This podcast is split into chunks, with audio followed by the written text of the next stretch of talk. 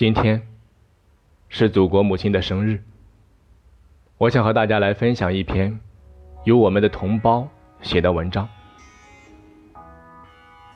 他说：“国家是什么？我们为什么要国庆？国庆节，我们不能只是放假好玩，而是要让我们的子孙后代都不要忘记这一天，因为为了这一天。”我们中国人抗争了一百多年，光是一个抗日战争，我们就牺牲了将近三千万的同胞啊！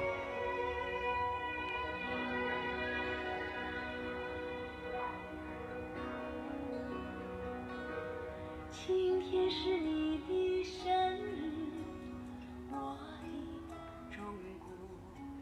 我们的国家，并不是与生俱来的。十九世纪末。一个中国人在过桥，他身后有两个美国人，打赌他会不会游泳，然后两个人一使劲，就把他扔进河里淹死了。然后就没有然后了。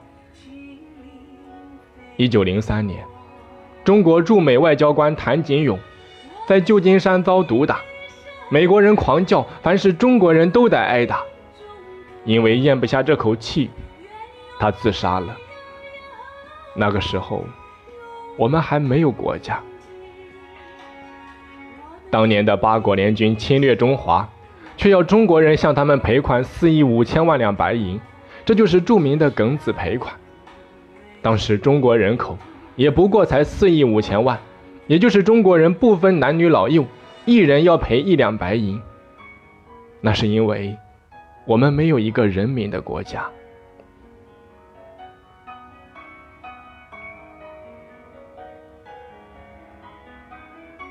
一八九八年，德国强占山东胶州湾，租界九十九年；俄国强占辽宁旅顺大连，租界二十五年；法国强占广东广州湾，租界九十九年。在那个时候，似乎谁都可以来中国家门肆意霸占，那是中华民族任人宰割、有亡国灭种的危险时代，因为那个时候。我们还没有国家，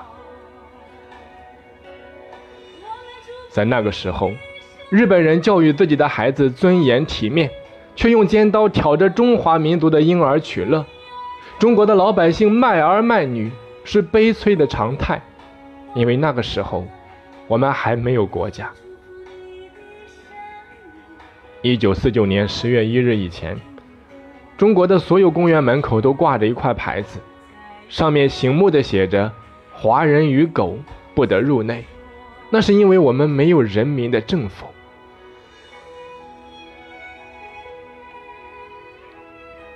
直到一九四九年十月一日，当毛主席在天安门上向全中国老百姓宣布“中国人民站起来了”，直到这个时候，中国人。才有了自己的国家。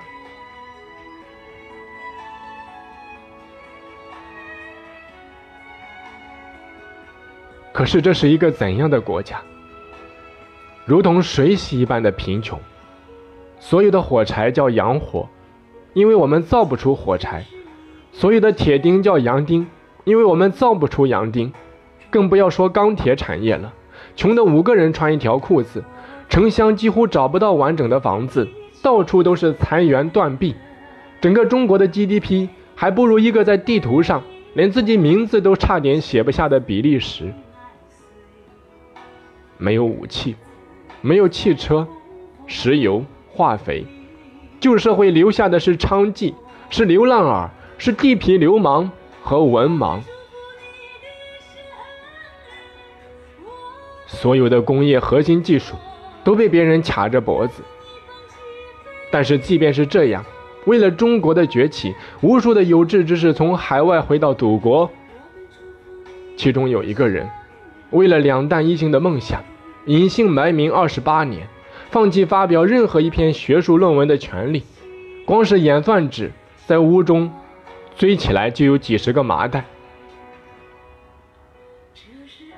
一九六四年，我们中国。终于有了自己的原子弹，这个人就是邓稼先。因为受到核辐射，邓稼先患了癌症。临终之前，他最大的心愿就是国庆节去看天安门。当邓稼先凝望着当时召唤他回到祖国的五星红旗，思绪万千。他对警卫员说：“到建国一百周年时，你就八十四岁了。那时候，我们国家肯定已经富强了。你可要来看看我呀！”临终前，那最后一句话，是对他未完成使命的惦念。不要让人家把我们落得太远。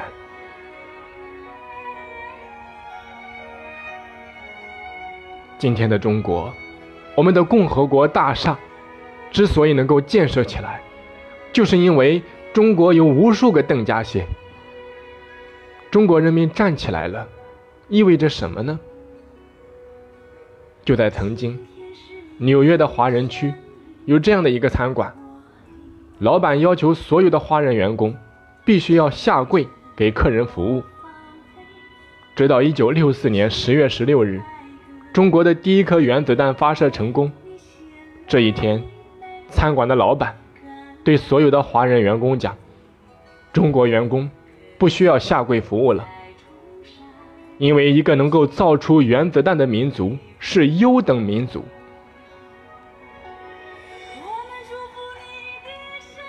改革开放之后，有人嘲笑，能让一个人口众多的民族改变，就如同让航空母舰。在硬币上转圈，可是中国共产党将不可能变成了可能。曾经，我们的飞行员羡慕美国的 F 二十二在天空中腾飞；如今，我们的歼二十让西方人艳羡不已。曾经，我们的渔民在钓鱼岛被驱逐、被抓捕。如今，渔政船巡航钓鱼岛已成为常态。曾经，面对他国侵占南海岛礁，我们只能抗议。如今，人工填造的美济岛、铸币岛、永暑岛已成为南海不沉的航母。还有，发射天宫二号、造航母、探测火星、建设世界最大的射电望远镜、建设北斗。这些工程和盛世繁华的意义在哪里？跟普通人到底有什么关系呢？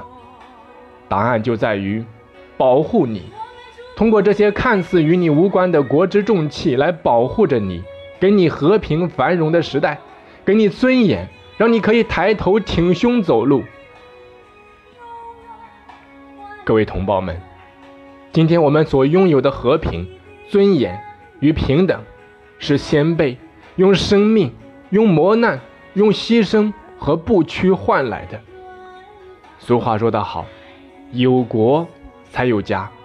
中华民族是一个历经磨难的民族。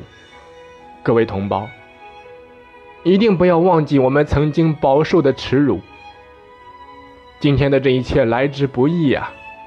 这一切都源自于祖国母亲的强大。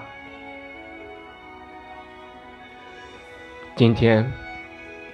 是他的生日，让我们一起为他祝福，祝福祖国母亲强大、繁荣、长盛。